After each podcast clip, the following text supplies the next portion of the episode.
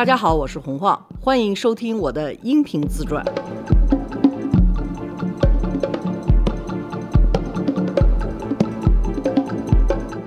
大家好，罗叔好。哦，你好。哎呀，我就上次讲了 我跟这个体制内的这些各种问题哈，其实也不是问题，主要是我发现就是有好多人把孩子送出去以后会很困惑，这个孩子他们都想让孩子回国来，但是你要知道这个孩子回国来之后，你要给他做好多准备，要告诉他这是两个不同的社会。有不同的规矩，甚至都不是体制内，就是中国的人情世故。对中国还是一个熟人体系和人情社会。对，它不是一个完全的公民体系。在美国教小孩就跟他说警察要来了，什么你犯法了，什么这都是笑话小孩的事。中国呢就会说你得罪人啊，这他可厉害了，怎么怎么，还是人情更重要一点。我前两天跟我的。听众还在聊这个事情，就是现在中国也不是一个完全的契约精神，就是它是一半是由合同，另外一半就是由人情来保证的。合同这个事儿简单，有数字就行，但是保证合同的那个精神，其实还是人情。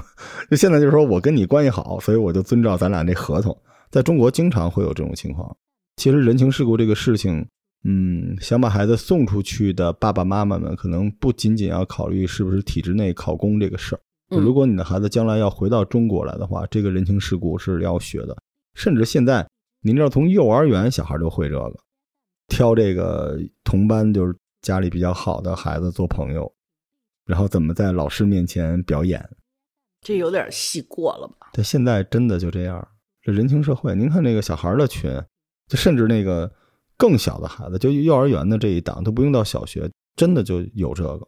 所以这个也是很多人想逃避的东西。其实我就在想，中国人情世故到底是什么东西？几千年来这密码很可能是一个扭曲了的替别人着想的某种价值观。就是你真的要委屈自己，满足别人很多东西，然后来交换你的一个成长空间，这个也不对。所以您看啊，您前面那一季里边有很多被中国的一些国企体制内的人照顾，您发现了吗？他们在体制内，他们懂人情世故，但是他们可能又很羡慕，或者很喜欢、很向往像您这样的就不在人情世故中的人，所以他反而会觉得这个小孩儿就像之前让您数票似的，他们又有他向往的东西，所以反正或左或右，要真是想混合，挺难的。家长们要琢磨好，很多家长都没学会。你看现在小孩 这帮家长三十岁，他都没有人情世故。咱们上期也说到了一个平等的概念，我还是对平等这件事情比较重视的，因为我觉得从经济上头平等，我同意我妈妈的那个老领导说的，就是杜老说的，是不可能的，而且任何社会都不可能。但是呢，我觉得从意识上头，人与人之间的尊重，最根本的一个尊重，这个是必要的。但是我有的时候在我们的文化中间。发现这个是缺少的，嗯，比如说像最近那个直播大王李佳琦不是翻车了吗？不就是因为他对所有女生的态度成了一个教育的态度吗？嗯，从他前期是帮姐妹们省钱，帮姐妹们省钱的态度，到了一个训斥人家没钱就不要瞎说这种样的态度，自己不努力就意思就是说你没本事你就不要说我的东西贵了。在这种情况下，你就知道他。培养了一个制度，就是说，你起家的过程决定了你起家以后的态度。对，你起家的过程如果一直是哈着腰，你一旦起来了，你希望你旁边的人也都跟你是哈着腰，因为你前头哈腰的过程就是为了到最后你能着站直了腰板，然后别人都得在你面前弯腰。但是我觉得这个就是一个人与人之间没有一个最根本的互相尊重的意识。才会产生的一种不健康的人际关系。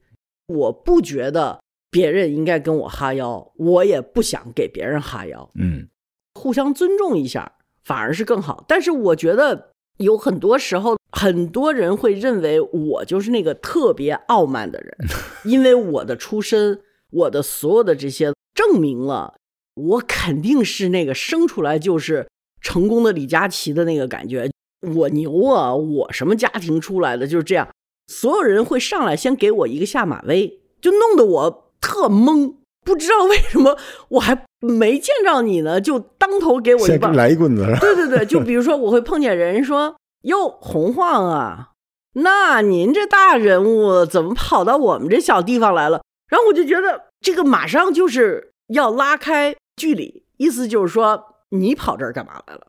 你自以为是，你是高高在上的。然后我就特别觉得，啊，我今天不是咱们俩约好的，我到你的工作室来看一看，怎么就会变成哎呀，你这个大人物跑我们这儿来，这是稀客呀什么的，我也很受伤，就因为我没有这个概念，但是他有这个概念，会有很多人因为我的出身，因为我又有点名气，大家都会理所当然认为我非常有钱，就会有人找我投资，然后我就说哦，对不起，我不是做投资的，然后人说不想给钱就算了，何必呢？还把自己说成多了不起，然后我就觉得。哈，你要找投资，你上来一个 PPT，你也别微博留个私信就认为别人会给你钱，这个太简单了吧？你把就是找钱的这个东西也都简化到一个不能再简单的地步了。不管怎么说，我从来对我的国籍和身份没有任何隐瞒过哈。我虽然不会去在那儿大喊大叫的 在那儿跳，我是行走的五十万，不是 这种样的二百五的事儿，我也不会干哈。毕竟我还是在中国生活了这么多年。但是他们就会也有人认为，就是说我的出身，我认为认为我是什么人大代表啊什么的，所以一开两会的时候，我总在微博上有网友留言说，我建议啊，你在人大今年提案提什么什么，我就还得跟人家说，我不是人大代表，我也没有权利提案，我也没有权利投票。然后他们说啊，像你这样出生的人，还没混出来人大代表。前两天还有人跟我说。今年十一国宴你去不去啊？我说国宴为什么要请我这样的小不拉子啊？我完全是这个社会的一个客人，我也不是那么重要的客人。然后他们就会说：“哦，你连国宴都不能去啊？”那我们都以为你比这个要重要多了。我就说这个不是我塑造的一个形象，这个也是我做这个播客的一个原因，就是说。太多这种样的印象，我都不知道哪儿来的。我觉得你说的对，这就是中国的人情社会给大家造成的误会，因为所有人都觉得你是在这个人群里头的。我就想聊一个我身边的红二代，我觉得不是所有的第一代国家领导人的后裔，全是像大家想的那样，就是飞黄腾达、腰缠万贯、到处的挥霍。我前一阵子不是去戛纳得罪了一个网红吗？然后，这我还躲着这事儿不说。您这 啊，你知道他的粉丝的一个根基，就是说他是一个草根儿的粉丝。呵，因为我的家世，我就成了那个权贵的代表，我跟他的矛盾就上升到中国权贵要压制草根儿的这么一个矛盾。呵，就所有的矛头都是。我都觉得他们很多言论都是很反党的，他们特别觉得这个人是我们草根老百姓里头出来的一个明星。你作为一个权贵中国的上流社会的人，你就看不得我们老百姓好，然后就开始说啊，他妈是谁谁谁的 什么什么，就开始编了，你知道吗？编到民国时期还被您家奴役过呢，说不定。没有没有，就编到那个建国初期，就是 倒不回去。我妈当老师的那点事儿，我就觉得你们疯了吗？我不知道这个中国的人情社会是让人的脑子全灌水了呢。这个真都不是人情世故，这都污蔑了这四个字了。哦，这纯粹就是一帮脑残，就是蠢。这些人他是什么？他他觉得没有敌人，他要制造一个假想敌，然后来发泄他日常生活中汽油涨价。米面涨价，然后自己回家休息不好，脱发这些所有的问题，但是他够不着别人。血压高，对，所有的三高症全是这些问题。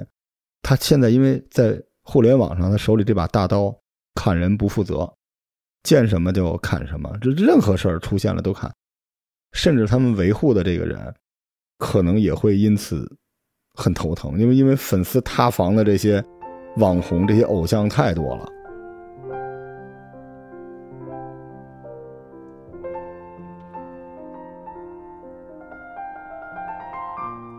在我的逻辑里头，有很多这种对中国社会的一些固化的看法，不仅是在外国人眼里头，比如说外国人一说到中国做买卖，你知道关系这个词这叫关系，已经进了英文词典了，就是说你要造句中国版，you have to have 关系。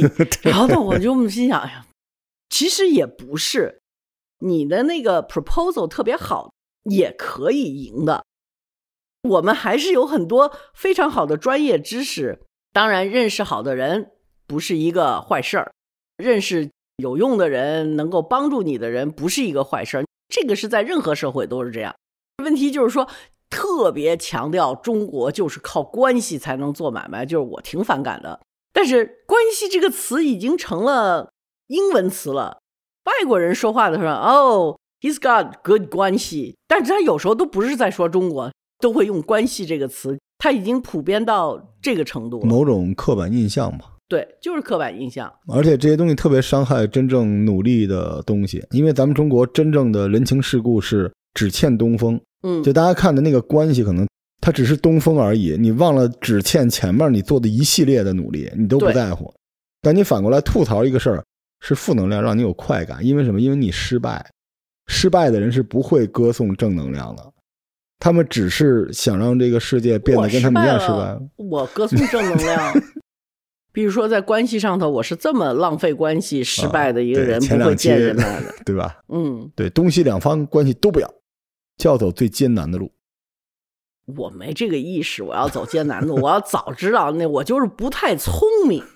就所有人都认为什么我是才女，我真不是才女，我中文就那点事儿。我认为我是最大的优点，第一我善良，嗯第二我真实，就这俩，真的没什么别的优点了。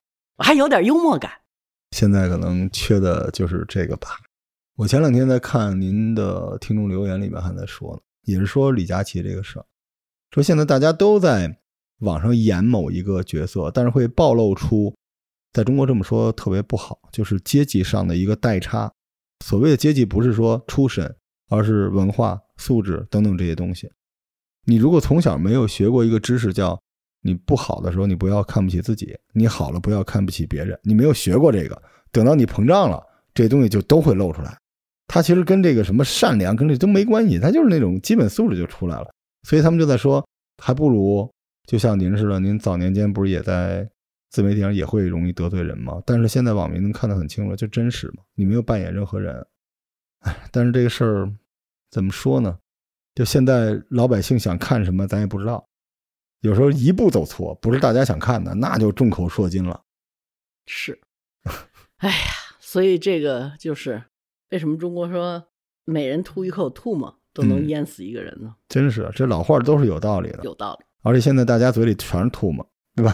就是人说这个，哎呀，芬芳都少了，都是吐沫，所以不容易啊，不容易。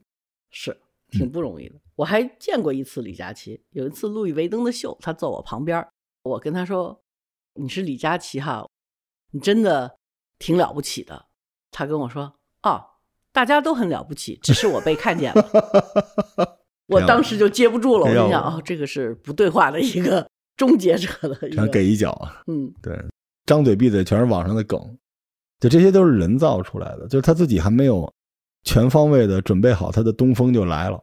但是反过来，民意也有民意的问题，就民意你就一直不认同，你觉得你就是一贵哥，就是卖东西、化妆品的人，你这一辈子多少钱，你都必须是这个人。所以所有的人也看不上这些有机会创造自己未来，然后跨越所谓阶层的人，他也不给他这个机会。所以你一旦站在另外一个角度讲，你也不行。我老觉得就是现在戾气特别大，嗯，是戾气有点重没没有包容性。嗯，当然他说的那个话不算对，但是你想一想，他一个人创造的业绩，中国所有百货公司的业绩都不如他。在我们经济需要刺激消费的时候，但是网上有一个评语说说说，我们要提醒一下李佳琦同志，他应该是刺激消费，不要刺激消费者。我觉得这句话挺对的。其实我们是需要有他这样的成功案例，有更多的，但是也没必要就因为一句话。我是挺觉得包容的社会一定要给人一个第二次机会，嗯，不能够他犯了一个错，然后就彻底把这个人一棒子就锤死了。对，而且关键很多人你根本就不看他。之前愿意那个买那种更便宜的化妆品的姐妹们肯定喜欢他，拿他当姐妹。那很多钢铁直男你也站出来 diss 他，你 你都不看他，他变成什么样，他原来什么样你也不知道。而且说真的，李佳琦确实啊，现在大家 diss 他说你把国货的价格炒得很高等等之类的，这就是另外一个东西了，这就上纲上线了。那反过来国货也没有感谢他，他把一个很便宜的东西卖的跟那种国际大牌都快一个价格了，你这个国货也站出来跟着一块道歉，那最后。反正我觉得吧，一个更好的社会，它是应该允许很多声音。他错了，他道歉了，但是一棒子就打死了，这个不至于，不至于。嗯，而李佳琦他其实之前说话就是这样，他就是作妖，他就是那种，哎呦，你这个不行，那个不行，就就那种劲儿的，你知道吗？这现在突然说了一句，说你们这个是因为没钱我从来没去过他的直播间，我就这件事儿出来，我也没去过他的直播间。我我老婆会去那儿，有时候，因为他。不是便宜的问题，是他推荐的东西都比较好。嗯，就他的逻辑不是说我这儿是最便宜的，而是我这儿的东西对，这是厉害的。他之前会推荐，比如说价格很低、性价比很高的国货，或者是性价比很高的国际大牌。他这样，就因为说错一句话，然后整个世界又轰然倒塌了，就感觉太容易倒了。我就觉得现在互联网上所有人手掌向前，就是看哪扇墙一倒，赶紧上去推一下。就想把整个世界所有的墙全拨楞倒了。哎，咱们说完这期，是不是人家该推我了？不能够，不能 推我的话，让你给我挡着。好嘞，好嘞。我也是觉得这种戾气啊，还有一些特别固化的一种理念，我不好，肯定是被别人压迫了；别人不好，肯定是他一直就是这德行。人是在变的，比如说很多事情，我自己不懂中国的社会的人情世故。这是我的错，人家觉得我是应该腰缠万贯。说老实话，但凡是个聪明人，生在我这样的家庭里头，很可能就能够啊成就比我大的多得多。你还记得大谢吗？就是中植系统前一阵子金融开始倒塌的时候，大谢吧，我见过他几回。刚开始吧，他是因为要收藏艺术品，认为我认识 UCCA 的那个尤伦斯那个。老先生，所以呢找我呢，他那个时候是想收购尤伦斯的整个的收藏，还有尤伦斯艺术中心，谈价格呢，可能多少多少亿之后的零头，他想给抹了，然后他找我这一个全世界最不会谈价的人去给他谈价。我说我真的做不到这一点，他说你做不到这一点，你干什么的呀？然后我说我是做杂志啊什么的，然后他就看着我就说，你就不能好好挣点钱吗？然后我当时我就愣了，我说没有啊，一个杂志它要运营也是要有钱的呀，也是要那什么。我天天在拉广告，他说你跟我说你那广告是怎么个拉法啊？怎么什么个单元啊？什么个位数？我说我那广告 第一跨越也就。十几万吧，这这也叫钱？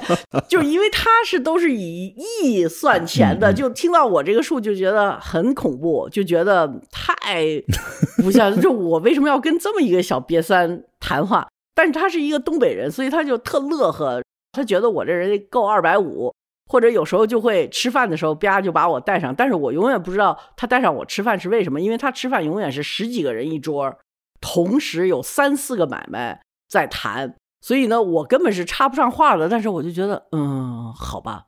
然后他说：“我要让你看看真正的买卖是这么做的，你就不能安下心来好好挣点钱吗？”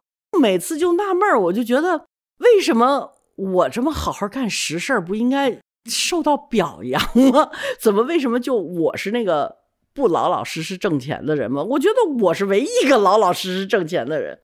我就觉得好多时候有那种固化的印象。在某一个社会位置上头的人，他就必然的去干这个什么样的一个事儿。但是我觉得这个并不是统一的，而且每一个人他决定他生命里头所做的事情，都有他自己的一些原因，还有自己的一些教育啊，还有是兴趣啊，都会受到影响的。就不是所有人都那么会掌握机遇，都是这么去做的。谁都有个性，嗯，但是我可能比较任性，不想委屈我自己。好多时候，应该在中国的人情社会里头，你应该委屈你自己，去求得一个什么东西。这个呢是作为一个美德去夸奖的。但是在我的整个成长过程当中呢，我就老想着怎么样不委屈我自己。当然了，我必须说，因为我出生在这种样的背景，我才有这个能力去任性。我想，但凡我出生在一个穷人家里头，或者是一个普通老百姓家里头，我都没有这个可能这么任性，因为我的社会地位就决定了我的个性是不能发挥的。我必须要服从这个社会所有对我的规矩。我该阿谀奉承的时候，我就必须得要阿谀奉承。等到一旦我飞黄腾达的时候，我必须要去掠夺的时候，我也必须摆出一副掠夺的架势来。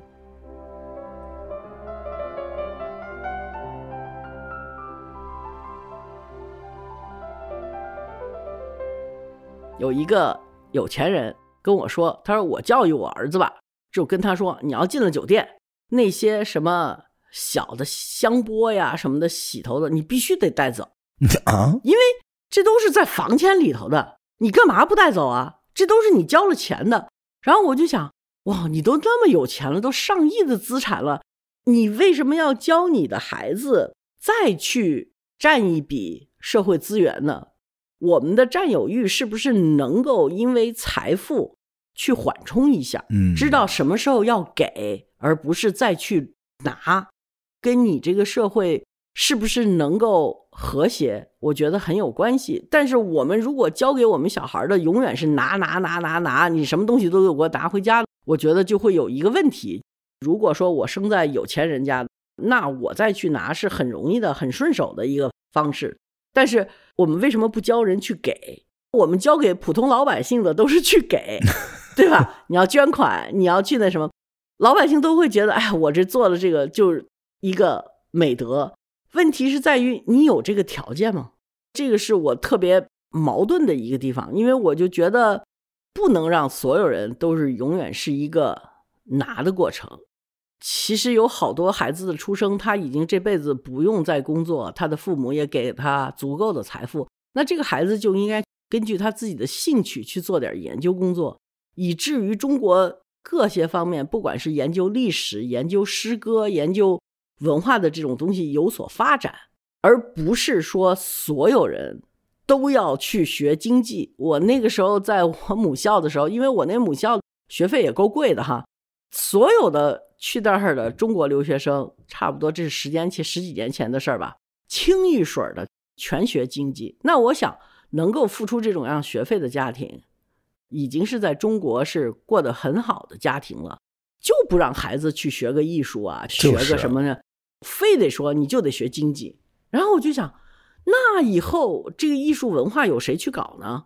对吧？难道你就是让所有人学完京剧再去搞艺术吗？艺术又不是那么没有他自己门槛的这么一个学科，而且他必须得要有一个激情在那儿，有一个对这个行当的热情，因为他就不是一个大赚钱的行当。那你家里头既然有这个基础，能够让孩子去追求一个。不是最赚钱的事情，但是是他的兴趣爱好。我们为什么要拦着呢？所以我就也特别不明白。前阵子跟您看那个考大学的也是这事儿，寒门出巨子嘛，就有一些职业是比较适合家庭环境一般的人去考的，因为这要决定一个孩子的一生，所有的孩子的一生加起来就是这个国家的发展。有一些行业门槛非常高，而且很烧钱。当然，我们没有资格说家长你一定要怎么样，但是。你不用把自己的那种渴望和焦虑再传给你的孩子嘛？嗯，就如果你小孩将来想学个舞蹈，去画画，这多帅啊！我有一些朋友就笑话国外那帮有钱人的孩子都出海钓鱼、滑雪，有什么不好呢？就你让你的孩子接着再跟你一样，然后天天呢就沉浸在经济这些事情里面，那将来就是北京的街头没有卖唱的，没有跳舞的，没有唱歌，没有诗歌，没有美术，全是经济论坛。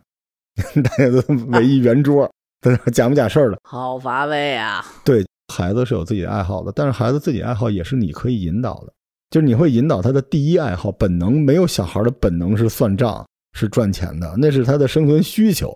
只不过你的底线的需求可以变成你的某种技能。但如果小孩一上来喜欢这个，而且都不一定说是特别有钱的人，但是可以多样性，让他去做点那些东西就好了。嗯，我认识一个女孩，她是一个高材生，嗯是复旦大学数学系毕业的，特别好的。他就考上了牛津还是剑桥的一个硕士的数学系，可是学到一半呢，他就跟他的导师说：“我学不过我的同学。”他后来是跑到我这儿来找工作，所以我就问他：“我说你那么一个数学的高材生，你为什么要跑我这个小作坊来呢？”我说：“你的知识和你的所有的才华已经超过我三倍、四倍了，我不可能再能帮你什么。你为什么要到这儿来？”他说：“哎呀，我就是到了那个英国去学数学的时候，我就发现我学不过这些外国人。”我说：“怎么可能呢？”他说：“因为他们就是爱好数学。”从醒来那一刻，他就想做数学题，一直到他做不动了，要困得不行了，他一直在做数学题。他说：“我是我爸妈妈教我、逼我去做数学题，所以我就学会了怎么去做数学题。但是我对数学没有任何热爱，所以他说我在英国的时候就跟导师说，我觉得我对数学没有热爱，我不想再学这个数学了。那导师跟他说：“但你数学很好，你是不是找一门？”跟数学有关的，比如说经济学啊什么这样的去发展一下，然后他就去耶鲁上了一个经济发展学的一个硕士，毕业出来之后呢，又去什么联合国啊什么发展总署工作了一段，也不喜欢。我说那然后呢？他说，然后我就觉得我是不是就是喜欢文科啊？嗯 然后我当时我心想，哎呀，这有点晚吧，所以他就又回到他的母校去学一个新闻学的博士。嗯然后我就说这个反差，他说，所以呢，我因为在学这个新闻学的博士，你又是搞传媒的，所以我就觉得我到你这儿来合适。我说我你到我这儿来太不合适了，因为我也不是一个。